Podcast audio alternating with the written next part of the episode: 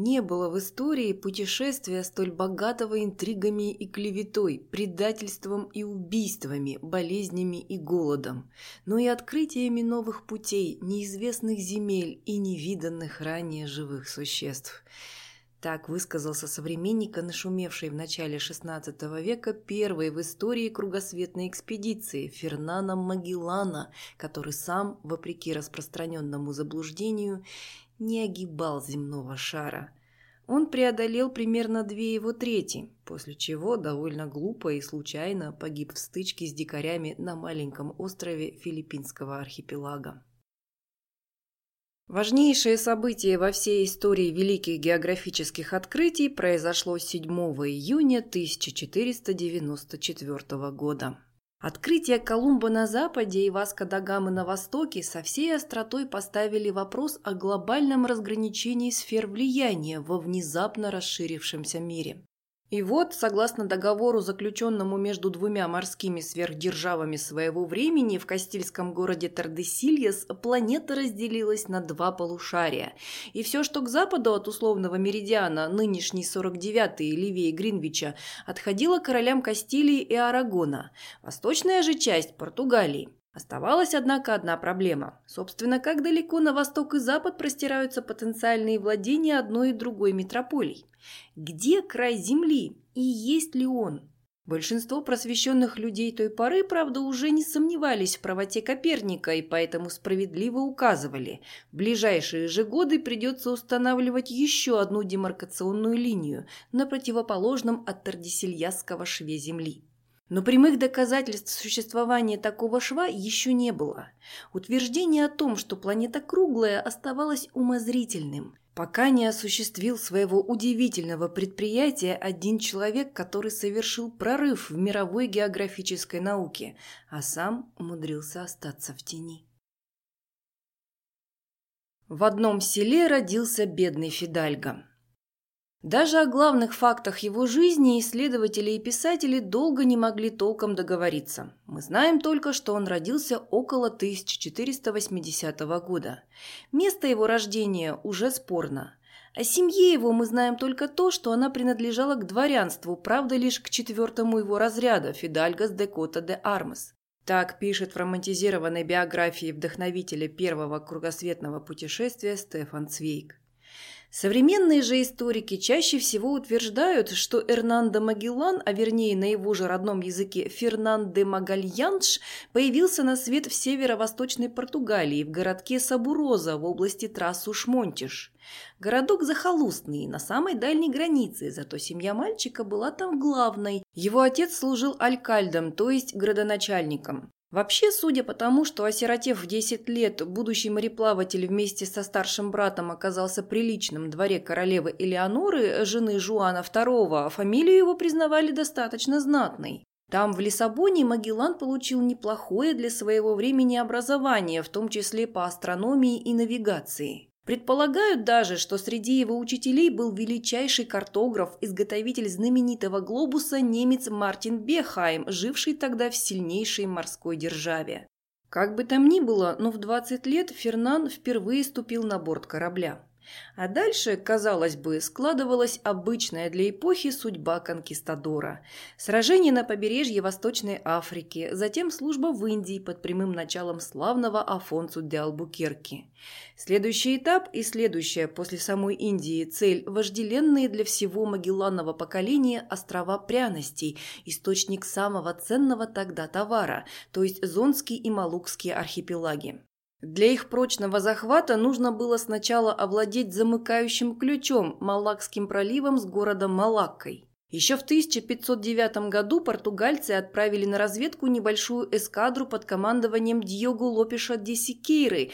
Это было, очевидно, первое плавание европейцев к востоку от Цейлона. Мизантроп Малакский султан благосклонно встретил диковинных иностранцев, принял их дары и взамен обещал прислать на корабли искомые пряности. Просил только отправить к берегу сразу все шлюпки с каравелл, а то товаров так много, что и их едва хватит. В разгар погрузки один из капитанов заметил, что около португальских кораблей собирается, как бы невзначай из любопытства, подозрительное число малайских джонок и на всякий случай послал единственную оставшуюся на борту лодку с самым надежным человеком из команды предупредить флагмана. Этим человеком оказался Фернан Магеллан. Встревоженный Сикейра тут же приказал обыскать свое судно. Его люди нашли несколько десятков просочившихся и готовых к нападению туземцев и бросили их за борт. Затем мощные пушечные залпы разметали строй джонок. Но большинство европейцев находились в это время на суше, и они, конечно, были убиты. Уцелел только один офицер, некто Франсишку Сирану. Его спас, совершив рискованный рейд к берегу, лучший друг – Магеллан. При этом случае, как виделось 400 лет спустя Цвейгу, в еще неясном для нас облике Магеллана впервые вырисовывается одна характерная черта – мужественная решительность. Ничего патетического, ничего бросающегося в глаза нет в его натуре. Совершив славное дело, он потом не умеет ни использовать его, ни похваляться им. Спокойно и терпеливо он снова удаляется в тень. Там, где одни видят спокойствие и терпеливость, другие усматривают замкнутость и неумение общаться с людьми. Даже летописец кругосветной экспедиции и апологет Магеллана, итальянец Антонио Пигафетто, впрочем, вероятнее всего, главной его задачей был шпионаж в пользу Венецианской республики, признавался, что матросы просто ненавидели Магеллана. Он не умел улыбаться, расточать любезности, угождать, не умел искусно защищать свои мнения и взгляды. Так как же этой мрачной личности удавалось невероятное – убеждать следовать за собой ненавидящих его людей? Пожалуй, главные составляющие его успеха таковы – безусловная профессиональная компетентность. А вот это как раз не слишком частый случай в век, когда плавали и выбивались в командиры все, кому не лень. Честность, порядочность и должностная добросовестность – это уж и вовсе редкость на королевской службе. Достаточно характерный штрих, по тем временам неслыханный.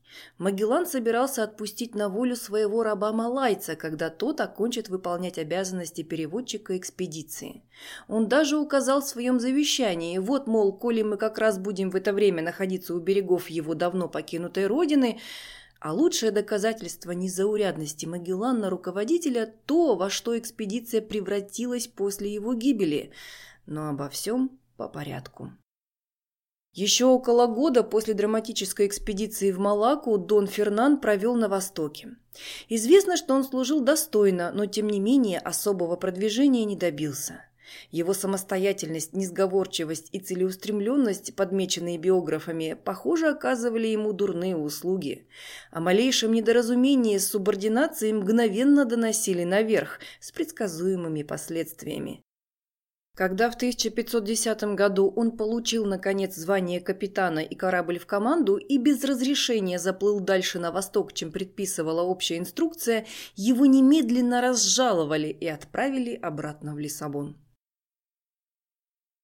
Плывя прямо, приплыть обратно. Настал день, и в гавань коварной Малаки вошла грозная флотилия мстителей, 19 больших боевых кораблей. Город был завоеван. Португалия овладела всеми ключевыми пунктами на морях от Африки до Индонезии. После пышных торжеств основные силы повернули назад на запад, а три судна под командой чудесно спасенного в этих местах Франсишку Сирану устремились дальше в неведомые воды. Члены этих экипажей, вероятно, первыми из европейцев видели мельком Новую Гвинею, но на ее берега выходить не стали. Разговоры об охотниках за головами, папуасах, вероятно, уже были к тому времени на слуху. Кроме того, основная цель была достигнута. Маленькая флотилия добралась до легендарных островов пряностей, которые оказались вполне реальными. И в самом деле так изобиловали драгоценным товаром, что за несколько дней трюмы наполнились до предела – Пора домой. Судну капитана Сирану не повезло. Оно, отяжелевшее от груза, напоролось на риф и разбилось в щепки. Уцелевшие матросы вернулись на Амбону, ныне Амбон. Остров, где они так славно разжились пряностями и где их снова встретили радушно и гостеприимно. Вскоре все вернулись в португальские владения. А вот капитан Королевского флота Дон Франсишку Сирану вместо того, чтобы далее командовать экспедицией в трудную минуту, остался вести мирную и непритязательную жизнь на небольшом острове Тернате. От местного мусульманского князька он получил звание великого визиря, в общем, синекуру, позволявшую не делать ничего, кроме как изредка давать ценные советы по военным и морским делам. Завел жену и детей. И, судя по всему, никогда не жалел о внезапном разрыве с родной цивилизацией. Впрочем, он не полностью порвал с ней. Многие годы случайными оказиями он поддерживал переписку с друзьями, главным из которых оставался, конечно, Магеллан. Послания сохранились. Сирану подробнейшим образом рассказывал о жизни в новом Отечестве с описаниями не только достоинств и прелестей тропического пояса, но и географических объектов и путей, которыми в тех местах пользуются навигаторы. Скорее всего, в этой корреспонденции Дона Франсишку и Дона Фернана и зародилась великая идея поиска нового пути, возможности, плывя прямо, приплыть обратно. Во всяком случае, после смерти капитана-дезертира среди его бумаг, в свою очередь, нашли Магелланово письмо, в котором тот таинственно обещал другу в скором времени прибыть иным путем. Как известно, обещание он почти сдержал, погибнув всего в нескольких сотнях километров от обиталища Сирану.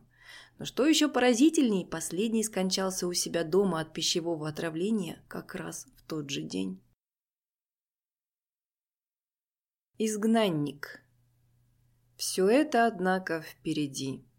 А пока что Магеллан латает прорехи в своей незадавшейся поначалу карьере, сойдя на берег. Он усмиряет мавров в Марокко и в известном сражении при Азаморе получает ранение пикой в колено, от чего на всю жизнь остается хромым. Но этого мало. Его обвиняют, по всей вероятности ложно, еще и в связях с врагом. Дон Фернан в негодовании, без разрешения покидает армию и отправляется жаловаться прямо королю, а вслед уже летит очередной донос. Тут начинается противоречивая история о том, как поссорился Мануэл I Счастливый с Магелланом. Самый, наверное, известный в португальском обиходе исторический анекдот о несвершении. То есть о том, что могло бы быть и почти было, но не случилось. Так вот, согласно одной из версий, Мануэл, с детства, кстати, знакомый с Магелланом, даже спрятал за спиной руку, которую хотел поцеловать пришедший, и грубо отказался от его дальнейших услуг. Оскорбленный дворянин уточнил, может ли он в таком случае поступить на службу к другому государю, и получил презрительное разрешение. Причем некоторые источники утверждают, что король, не стесняясь в выражениях, рекомендовал ему обратиться к самому влиятельному из государей мира сего – к дьяволу. Вот как случилось, что с 15 мая 1514 года Дон Фернан перестал числить себя подданным родного королевства и после некоторых раздумий перешел под испанские знамена. И даже имя кастилизировал, отныне он не Фернан, а Эрнандо, не Мангальяш, но Магеллан, и только так будет подписываться до конца своих дней. Победитель 20 октября 1517 года Магеллан вместе с невольником Энрике, вывезенным из Малаки, пересек границу Испании и обосновался в Севилье. Выбор был не случайен. Именно отсюда отправлялись почти все экспедиции на исследование и завоевание Нового Света. Кроме того, в этом городе имелась значительная португальская диаспора, преимущественно такие же, как он, изгнанники, не встретившие понимания при Лиссабонском дворе. Один из перебежчиков этого рода, Дьогу Барбоза, дослужился даже до высокого поста начальника городского арсенала. Магеллан сразу же нашел у него приют и подружился с его сыном Дуардо, с которым имел много общего. Тот тоже успел поплавать в индийских и малайских водах. Впоследствии знакомство повлияло на судьбу обоих. Младший Барбозок с энтузиазмом отправился в первое кругосветное путешествие и оказал в нем важные услуги своему адмиралу. А Дон Эрнандо женился на его сестре, юной Беатрис, и тем самым получил все права свободного севильского горожанина. Упрочив таким образом свое положение, иммигрант приступил, наконец, к главному своему делу на данном этапе – поиску спонсоров. Рассказывали, что он обивал пороги потенциальных благодетелей вместе со своим малайцем и внушительным глобусом, самым древним глобусом, который дошел до нас. Он был создан самим Бихаймом в 1492 году. На глобусе был обозначен путь будущей экспедиции. Откуда же такая уверенность в том, что там, на юге Америки, где еще не плавали европейские корабли, имеется судоходный пролив? Ведь Пифагета писал, что даже когда вход в этот пролив уже был у них перед глазами, никто еще не верил в его реальность. Утомленные многомесячным лицезрением стены суши по правому борту, моряки боялись верить. И только адмирал настаивал, некий паса, проход, существует. Правда, он ошибался, помещая его примерно на 35-й параллели, где на самом деле находится Ла-Плата, гигантский эстуарий реки Параны. Очевидно, в заблуждении Магеллана ввела начертанная Бихаймом карта, которую он мог видеть в секретном королевском архиве Лиссабона. Там известные земли прерываются именно на этом уровне. Так или иначе, ему удалось убедить нескольких влиятельных чиновников и финансистов передать новому королю Карлу I памятку «Мембранза», где ясно утверждалось, земли пряностей в соответствии с Тердесильясским договором вполне вписываются в испанское полушарие.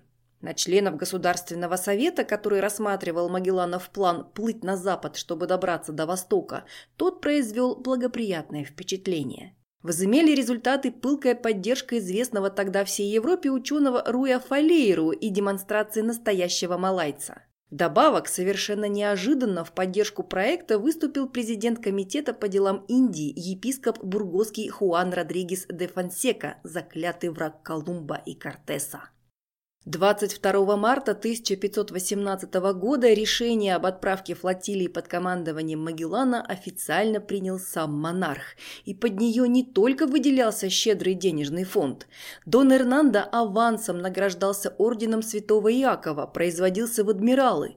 Ему гарантировалась двадцатая часть всех возможных прибылей от экспедиции, а за его потомками закреплялись наследственные губернаторские должности в новооткрытых землях. Когда известие об этом достигло Лиссабона, король Мануэл, естественно, впал в ярость. Сначала он предложил Магеллану прощение и посулил еще больше, если тот вернется со своим проектом на родину. Потом, узнав об отказе, приказал своему консулу в Севилье организовать серию провокаций, чтобы помешать кораблям выйти в море. И, наконец, когда не удалось и это, отправил в погоню целую эскадру. Все напрасно. 10 августа 1519 года пять небольших судов, самое большое имело водоизмещение всего 120 тонн, и, по словам того самого португальского консула, он не рискнул бы отправиться на таких скорлупках и на Канарские острова, под звучным общим названием «Армада де Малука» покинули Севилью. В поисках паса Успешно ускользнув от преследования завистников, 3 октября флотилия уже достигла островов Зеленого мыса. Но вот до побережья Южной Америки добрались лишь к середине декабря. Почти на два месяца задержали Магеллана продолжительные штили. Судя по всему, это была личная ошибка адмирала, выбравшего не совсем верный путь. Последствия оказались очень серьезными. Капитаны-испанцы и без того с самого начала настороженно относились к мрачному высокомерному иностранцу, который не только не пытался наладить с ними товарищеские отношения, но требовал безусловного подчинения, подчеркнуто держал дистанцию, а главное, категорически отказывался делиться планами по поводу маршрута.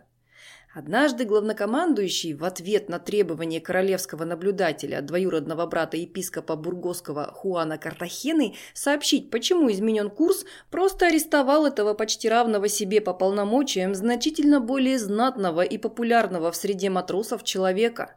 Но пока что никто не смел оказать сопротивление. Превосходящие силы противников португальца временно отступили. Тем временем, поспешно пополнив запасы воды и продовольствия в бухте, где впоследствии вырос Рио-де-Жанейро, экспедиция принялась методично прочесывать заливы и устья рек, за каждым из которых мог скрываться пресловутый Паса. Однажды показалось, что цель достигнута. Корабли вошли в широченный эстуарий Лаплаты, тот самый, на который, судя по всему, рассчитывал Дон Эрнандо, опираясь на свою таинственную карту. Ну, увы, через несколько дней стало ясно. Какой бы полноводной ни была Парана, это всего лишь река, и до противоположного океана по ней не поднимешься. Так в бесплодных поисках прошло все время до конца марта. А тут начались неожиданные холода и бури, вынудившие маленький флот остановиться на зимовку. Здесь, в бухте, названной испанцами Сан-Хулиан, произошло несколько примечательных событий – географических, биологических, а также общественных. Южноамериканские страсти Суровые земли вокруг бухты казались безлюдными. Испанцы начали даже опасаться, что они в принципе непригодны для обитания человека, тем более, что чем ближе подходило лето, тем становилось морознее. Опыт европейцев в южном полушарии тогда исчерпывался знакомством с тропическими широтами. С настоящей летней зимой они столкнулись впервые. Единственными живыми существами, недостатков которых тут не наблюдалось, были тюлени и пингвины. Эти птицы тоже потрясли воображение моряков, черные гуси, которых надо не ощипывать, а свежевать. Но в один прекрасный день к стоянке Магеллана все же приблизился необыкновенный индеец. Этот человек отличался таким гигантским ростом, что мы едва достигали ему до пояса. Был он хорошо сложен, лицо у него было широкое, размалеванное красными полосами, вокруг глаз нарисованы желтые круги, а на щеках два пятна в виде сердца. Короткие волосы выбелены, одежда состояла из искусно сшитых шкур, вспоминал потом Пифагетта. А особенно испанцам бросились в глаза огромные ступни великана. В честь них они даже решили назвать всю страну Патагонией, собственно, от Патагон, Нагастой. Туземец приветливо улыбался, приплясывал, пел, при этом непрерывно посыпал песком волосы, и адмирал, по прежним путешествиям знакомый с нравами дикарей, понял, что надо делать. Он приказал одному из матросов также плясать и посыпать себе голову. Контакт установился и весьма сердечный. Абориген даже поднялся на борт. Угощать его было практически нечем, запасы подходили к концу, но к изумлению путешественников он с аппетитом съел целиком, не содрав даже шкуры крысу и запил ее целым ведром воды. Ободренный хорошим приемом и подарками, хотя впервые увидев себя в зеркале с перепугу сшиб с ног четырех человек, патагонец на следующий день привел соплеменников и даже показал новым друзьям невиданное животное с ушами мула, хвостом лошади и телом верблюда. Это был гуанака. Пройдет 10 лет и с их стадами столкнется в Перу писаром. В общем, получилась даже некая дружба, продолжавшаяся до самого конца испанской стоянки в Патагонии. Правда, тем самым первым своим индейским знакомцам европейцы уготовили печальную судьбу. Взятые на борт как образец местной фауны, они не пережили плавание через Тихий океан. Опуститься, наконец, в это плавание пришлось после трагических событий. Дело в том, что испанские капитаны, давно и не без оснований подозревавшие, что никаких достоверных сведений о пути на запад у адмирала нет, а все разговоры и намеки – блеф, решили, что с них достаточно. Три из пяти кораблей оказались захвачены мятежниками. На стороне флагмана Тринидад остался только крошечный Сантьяго. Не прошло и нескольких часов, как Дон Эрнандо получил ультиматум. И тут Магеллан проявил себя во всем великолепии. За кратчайшее время он обдумал, подготовил и хладнокровно нанес ответный удар. Вот как красочно описывает ключевой момент этой драмы Цвейк. Шесть воинов с нарочитой, тщательно обдуманной медлительностью взбираются на борт корабля-бунтовщика и вручают капитану Луису де Мендоса письменное приглашение явиться для переговоров на флагманский корабль. «Э, нет, меня тебе не заполучить», – со смехом говорит он, читая письмо. Но смех переходит в глухое клокотание, кинжал пронзил ему горло. В ту же минуту на борт Виктории поднимаются 15 с головы до ног вооруженных воинов под начальством Шурина адмирала Дуарты Барбозы, подплывшие на другой шлюпке. Не успели мятежники как-то осмыслить происходящее, как Барбоза взял на себя командование. Вот он уже отдает приказания, и испуганные моряки повинуются ему. Другому бунтовщику, командиру Гаспару де Гесаде, отрубил голову собственный слуга, которому Магеллан за это обещал помилование а третьего, того самого знатного сеньора Картахену, вместе с примкнувшим к бунтовщикам главным капелланом экспедиции, высадили, гуманно снабдив продовольствием, на безлюдном берегу. Соперник стихии 24 августа 1520 путешествие возобновилось и тут же ознаменовалось крупной неприятностью. Буря в щепки разбила Сантьяго, хорошо хоть люди уцелели – Пришлось опять остановиться и несколько недель ждать более благоприятной погоды. Только 21 октября корабли наконец подошли к долгожданному проходу. Этот извилистый и опасный путь протяженностью 600 километров между многочисленными островами у моряков впоследствии вошла в ход поговорка, что, мол, там всегда со всех четырех сторон дует северный ветер, адмирал, доказавший таки всем свою правоту, назвал проливом всех святых. Лишь много позднее он получил имя самого первооткрывателя – Берега вокруг казались еще более безлюдными, чем в Сан-Хулиане. Только по ночам испанцы видели тусклые огоньки костров на южной стороне. Отсюда имя архипелага – Огненная земля. Через месяц такого плавания опять начал назревать бунт. Люди быстро забывают уроки прошлого, столкнувшись с новыми неприятностями. Еще недавно надежный союзник, соотечественник и, по некоторым сведениям, даже родственник Магеллана Эстебан Гомеш просто обратился к командующему от лица тех, кто требовал вернуться назад.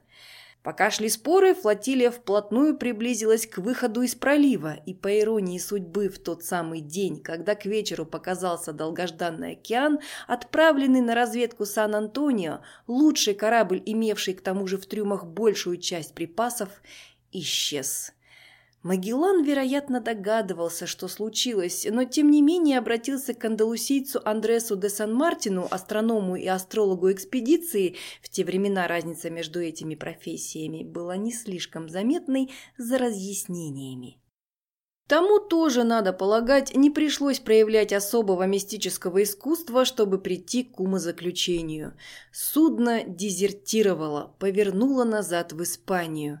Он увидел двоюродного брата Магеллана Алвару Демискиту, закованного в цепи бунтовщиками. Так оно и было на самом деле. В результате ситуация сложилась критическая. Продовольствие практически закончилось, но как это нередко случается в деле больших географических открытий, от бесславного конца экспедицию спасла ошибка, некое кардинальное заблуждение. Колумб, например, плыл в Индию, а открыл в Америку. И если бы на пути его не встретился лишний континент, до Азии ни за что не решился бы добираться.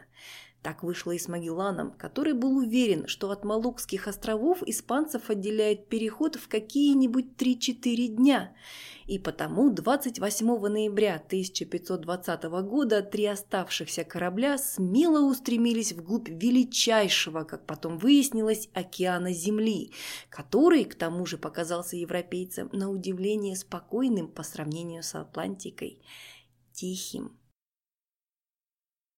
Но как мучительна эта тишина! Какая страшная пытка это вечное однообразие среди мертвого молчания! Все та же синяя зеркальная гладь, все тот же безоблачный знойный небосвод, все то же безмолвие, тот же дремлющий воздух, все тем же ровным полукругом тянется горизонт, металлическая полоска между все тем же небом и все той же водой, писал Цвейк. На деле, как мы знаем, плавание продолжалось почти четыре месяца и сопровождалось чудовищными лишениями. Сухари, превратившиеся в заплесневелую труху, приходилось смешивать с опилками. Крыс, столь понравившихся патагонцу, стали считать деликатесом и христиане. За грызунов менее удачливые охотники платили более удачливым золотыми монетами. Дабы не умереть с голоду, мы стали есть куски воловьей кожи, которой с целью предохранить канаты от перетирания была обшита большая рея. Под долгим действием дождя, солнца и ветра эта кожа стала твердой, как камень, и нам приходилось каждый кусок вывешивать за борт на 4 или 5 дней, дабы хоть немного ее размягчить. Лишь после этого мы слегка поджаривали ее на угольях и в таком виде поглощали, вспоминал Пигафета. Даже самые выносливые и привыкшие к лишениям люди ослабели, почти у всех началась цинга. Десны у заболевших сначала пухнут, потом начинают кровоточить, зубы шатаются и выпадают. Во рту образуются нарывы. Наконец, зев так болезненно распухает, что несчастные, даже если бы у них была пища, уже не могли бы ее проглотить. Они погибают мучительной смертью. На корабле это случалось постоянно. Наконец, через три месяца и 20 дней путешествия, за которое было пройдено по меньшей мере 17 тысяч километров, 6 марта 1521 года раздалось уже полузабытое. «Земля, Парадоксальным образом оставив в стороне многочисленные и крупные архипелаги Полинезии, корабли прошли всего в трех сотнях километрах к северу от Таити и примерно на таком же расстоянии к югу от Маркизов. Экспедиция вышла на рассеянные, как песчинки, Марианские острова Микронезии, которые и теперь-то легко не заметить в пути. Высадка на сушу не внушила радужных надежд. Конечно, утолить голод и жажду удалось, но здешние совершенно обнаженные дикари явно не обладали никакими богатствами. Разочарованный и обеспокоенный адмирал велел спешно вновь поднимать якоря, на прощание окрестив острова Воровскими. Название справедливое вдвойне. Сначала туземцы стащили у мореплавателей все, что не было приколочено, потом колонизаторы ответили им тем же. Еще через неделю надежды все-таки оправдались. Испанцы достигли страны несравненно более цивилизованной и процветающей. Впоследствии ее назовут в честь Филиппа II Филиппинами. Слегка отдохнув на первом встречном крохотном острове, Магеллан немедленно отправляется на более крупный – Себу. Чтобы произвести надлежащее впечатление, он дает приветственный залп из орудий. Внезапный гром при ясном небе вызывает панику, но местному князьку Хумабону объясняют, что это знак величайшего почтения могущественному повелителю Себу. Зная от магометанских купцов о мощи белых людей, которые покорили и разграбили берега Индии и Малаки, Хумабон благоразумно решает не ссориться с опасными гостями и изъявляет готовность вступить на вечные времена в вассальный союз с могущественным императором Карлом противоположность таким воинственным деятелям, как Кортес или Писаро, Магеллан в продолжении всего путешествия стремился добиваться своих целей мирным путем. Человек, как мы уже видели, суровый и беспощадный, он никогда не одобрял бессмысленных, на его взгляд, жестокостей.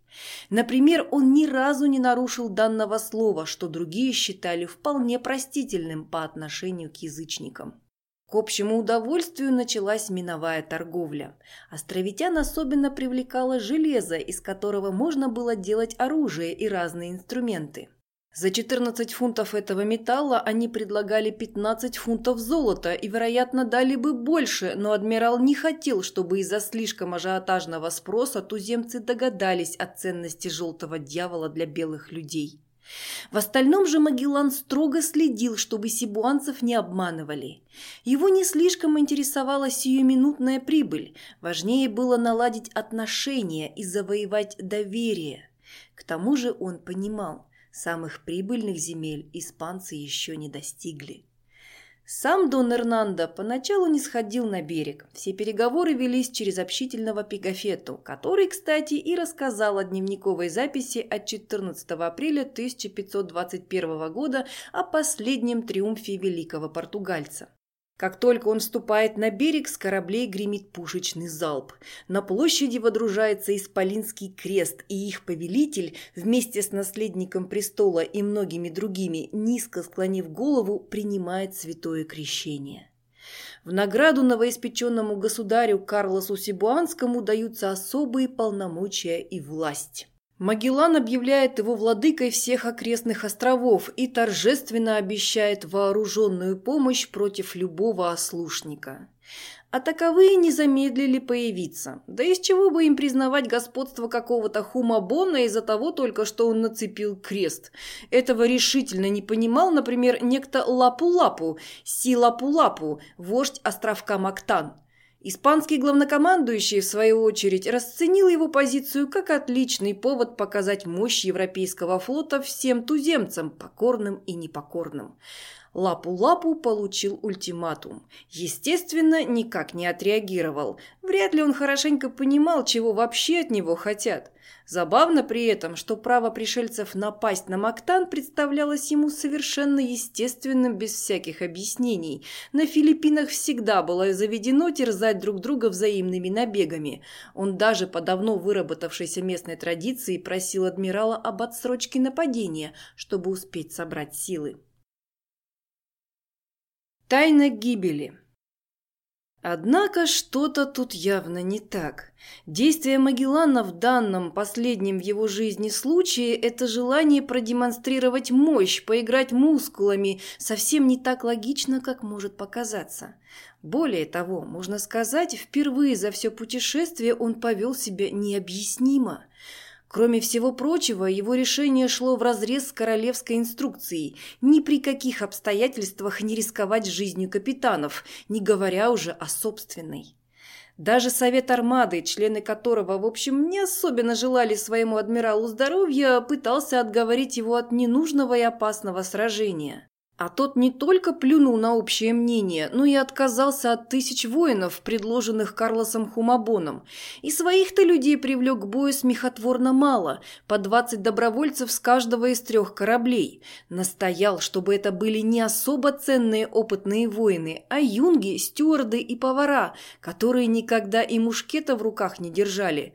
Перед сражением их пришлось поспешно учить заряжать это оружие. Все это наводит на одну и поразительную мысль. Человек, энергично отражавший удары судьбы в куда более критических на вид ситуациях, демонстрировавший всегда сильную жажду жизни, вдруг отдал эту самую жизнь на власть Божьего суда. Даже вернейших сторонников капитанов Сирана и Барбозу он отказался брать с собой, мол, крест Иисуса – это единственное, что нужно мне для защиты. Впервые за всю карьеру пренебрег рекогносцировкой. Рифы неожиданно, вот удивление в филиппинских водах, преградившие путь, не дали кораблям подойти к берегу достаточно близко, чтобы оказать десанту артподдержку. В общем, все закончилось так, как должно было. Пегафета, которому, как историографу, удалось присоединиться к отряду, его, кстати, и самого тогда тяжело ранило, оставил такое свидетельство. Узнав нашего адмирала, они стали целиться преимущественно в него. Дважды ему уже удалось сбить шлем с его головы. Он оставался с горстью людей на своем посту, как подобает храброму рыцарю. Так сражались мы более часу, пока одному из туземцев не удалось тростниковым копьем ранить адмирала в лицо. В тот же миг все островитяне набросились на него и стали колоть копьями и прочим оружием, у них имевшимся. Так умертвили они наше зерцало, свет наш, утешение наше и верного нашего предводителя. Что же нашло на опытнейшего воина незаурядного стратега и тактика? Отчего совершил он столько ошибок, непростительных даже для новобранца?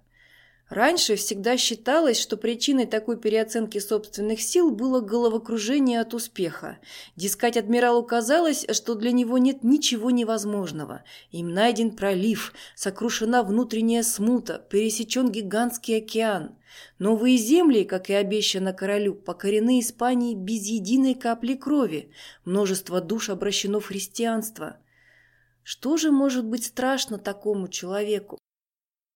Однако в 70-х годах XX века специалист по истории португальских и испанских плаваний уругваец Роландо Лагуарда Триас выдвинул иное предположение, которое позже поддержали и развили самые именитые ученые. Суть его в том, что в последний месяц жизни мореплаватель испытал страшное разочарование, можно сказать, впал в смертную тоску. Почему? Маленькая деталь. Когда флотилия добралась до Филиппин, астроном-астролог Сан-Мартин определил их координаты. 9,2 градуса северной широты и 189 градусов долготы, если считать от демаркационной линии. Иными словами, испанская экспедиция уже прошла на 9 градусов вглубь португальского полушария, в которое ей было строжайше запрещено вторгаться. Один из лучших и самых опытных моряков своего времени, Эрнандо Магеллан, не мог не понимать, что это для него значит. Ведь не ради спортивного интереса обогнуть шар земной пробивался он с таким упорством вперед, на запад. Все самое ценное и богатое, желанное царство пряностей оказалось на стороне его бывших соотечественников-противников, причем так далеко на их стороне, что никакие географические фальсификации не помогут. Выходит, он плавал зря, он обманул Карла I и весь суровый королевский совет, пусть даже и не намеренно. Гораздо больший, чем адмирал рассчитывал, объем планеты не остановил его на пути, но сыграл с ним злую шутку. Не случайно, и стоит обратить внимание на эту важную деталь, вопреки колонизационной инструкции, где говорилось, что в завоеванных землях в первую очередь надо устанавливать знаки с королевским гербом, Магеллан установил на Себу только огромный деревянный крест, как символ обращения в веру 800 туземцев только огромный деревянный крест, объединяющий испанцев и португальцев. Действительно, похоже, что ему пришло в голову подвести итоги жизни, попытаться хотя бы символически оправдаться перед самим собой, найти смысл в своей, как ему должно было казаться, проваленной миссии. Этому гордому человеку должна была быть невыносимая мысль о позорном возвращении. Вероятно, следует согласиться с выводом современных ученых. Он фактически совершил самоубийство. Финал путешествия. Трагедия и триумф. С гибелью Магеллана испанцы потеряли в глазах аборигенов ореол неуязвимости, тем более, что за ошибкой адмирала последовали не менее роковые – Сначала наследники адмирала отказались объявить свободным малайца Энрике, как следовало сделать по завещанию погибшего командира. И тот, оскорбившись, бежал к соплеменникам, благо теперь он находился в родных местах.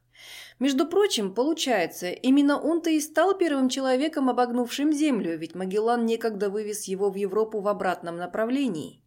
Как бы там ни было, экспедиция осталась без переводчика. Вскоре же Хумабон пригласил испанцев на пир. Старшие офицеры и кормчие, в том числе Сан-Мартин, точно так же, как некогда португальцы в Малаке, попали в ловушку. И, как и тогда, единственным, кому удалось в сутолоке бежать, оказался сеньор по фамилии Сирана, уже, конечно, не Франсишку, друг Магеллана, а капитан Консепсиона, Дон Хуан. Ему в итоге повезло меньше. Туземцы все же в конце концов нашли его и пленили. Но не зарезали, а готовы были отдать на корабли за выкуп пару пушек и бочонок меди. Оставшийся за старшего, кормчий Хуан Карвалья, очевидно, не захотел расстаться с неожиданно возникшей перспективой командования. Корабли подняли якоря, обрекая лучшего навигатора экспедиции на смерть. Еще восьмерых пленников-европейцев король Карлос Сибуанский, легко расставшийся с нательным крестиком, продал в рабство китайцам. Теперь из 150 моряков, добравшихся до Филиппин, в живых осталось только 115. Число недостаточное для управления тремя кораблями. Сильнее прочих пострадавший от морского червя Консепсион пришлось сжечь. Это стало огромной потерей для истории. Бывшие мятежники, заметая следы своего предательства, в Сан-Хулиане свезли все карты, лоции, судовые журналы, письма и дневники Магеллана на обреченное судно, прежде чем бросить на него факелы. Испанцы стали вести себя как обычные пираты, захватывали встречные лодки, крали их грузы, совершали налеты на маленькие туземные порты. В отсутствие Магеллана и других опытных навигаторов им понадобилось больше полугода, чтобы добраться до Малукских островов, ради которых все плавание когда-то затевалось. Пряностей здесь по-прежнему было столько, что с загрузкой не возникло никаких трудностей. После многолетних лишений появилась надежда не просто спастись, вернуться в Отечество, а разбогатеть. Было решено разделиться, чтобы увеличить шансы пробиться к Испании. Тринидад направился на восток, через Тихий океан к королевским владениям в Мексике и Панаме, но был по дороге захвачен португальцами. Почти вся команда впоследствии погибла, только четверо чудом выживших в 1525 году кружными путями добрались до Отечества. А избранный капитаном корабля с символическим именем Виктория, один из бывших заводил бунтовщиков Баск Себастьян Элькана, сумел таки добраться до дома. Обратный путь старого, истрепанного за два года и шесть месяцев плавания корабля охватил половину земного шара. Дойти от Малукских островов до Европы было непросто, ведь по этому пути регулярно курсировали флотилии короля Мануэла. Тогда Элькана решил проложить курс в неизведанных субантарктических водах. Ветхий, источенный червями, до отказа нагруженный парусник пересек весь Индийский океан, а затем, миновав мыс Доброй Надежды, обогнул всю Африку, ни разу не бросив якоря. Этот беспримерный переход от Малукских островов до Севильи начался 13 февраля 1522 года. Элькана запасся продовольствием и пресной водой на все путешествие. На борт было также взято 19 малайцев, а число европейцев к тому времени уменьшилось до 47. Через несколько недель разразилось неожиданное бедствие. Недостаточно провяленное мясо начало гнить, и его пришлось выкинуть за борт. Теперь рацион состоял только из риса и воды, которой быстро стало не хватать. Скоро вновь появилась цинга, снова начался мор в команде. К началу мая экипаж потребовал, чтобы капитан взял курс на Мозамбик и сдался врагам. Но Элькана удалось подчинить их своей воле. Мы решили, что предпочтем умереть, нежели предать себя в руки португальцев. Впоследствии гордо рапортовал он императору. Позже у мыса Доброй Надежды на корабль налетел шквал, сломавший переднюю мачту и расщепивший среднюю. Но после пяти месяцев безостановочного плавания 9 июля корабль подошел к португальским островам Зеленого мыса с 31 испанцем из 47 и тремя из 19 малайцами на борту. Элькана отправил на берег нескольких матросов для закупки съестного, приказав говорить, будто буря пригнала их корабль из испанских владений в Америке. Португальские чиновники не стали досматривать потрепанное судно и не возражали против того, чтобы шлюпку загрузили пресной водой и съестными припасами. Трижды возвращалась нагруженная продовольствием шлюпка с берега. Уже казалось, что обман удался. Еще один последний рейс за рисом и фруктами.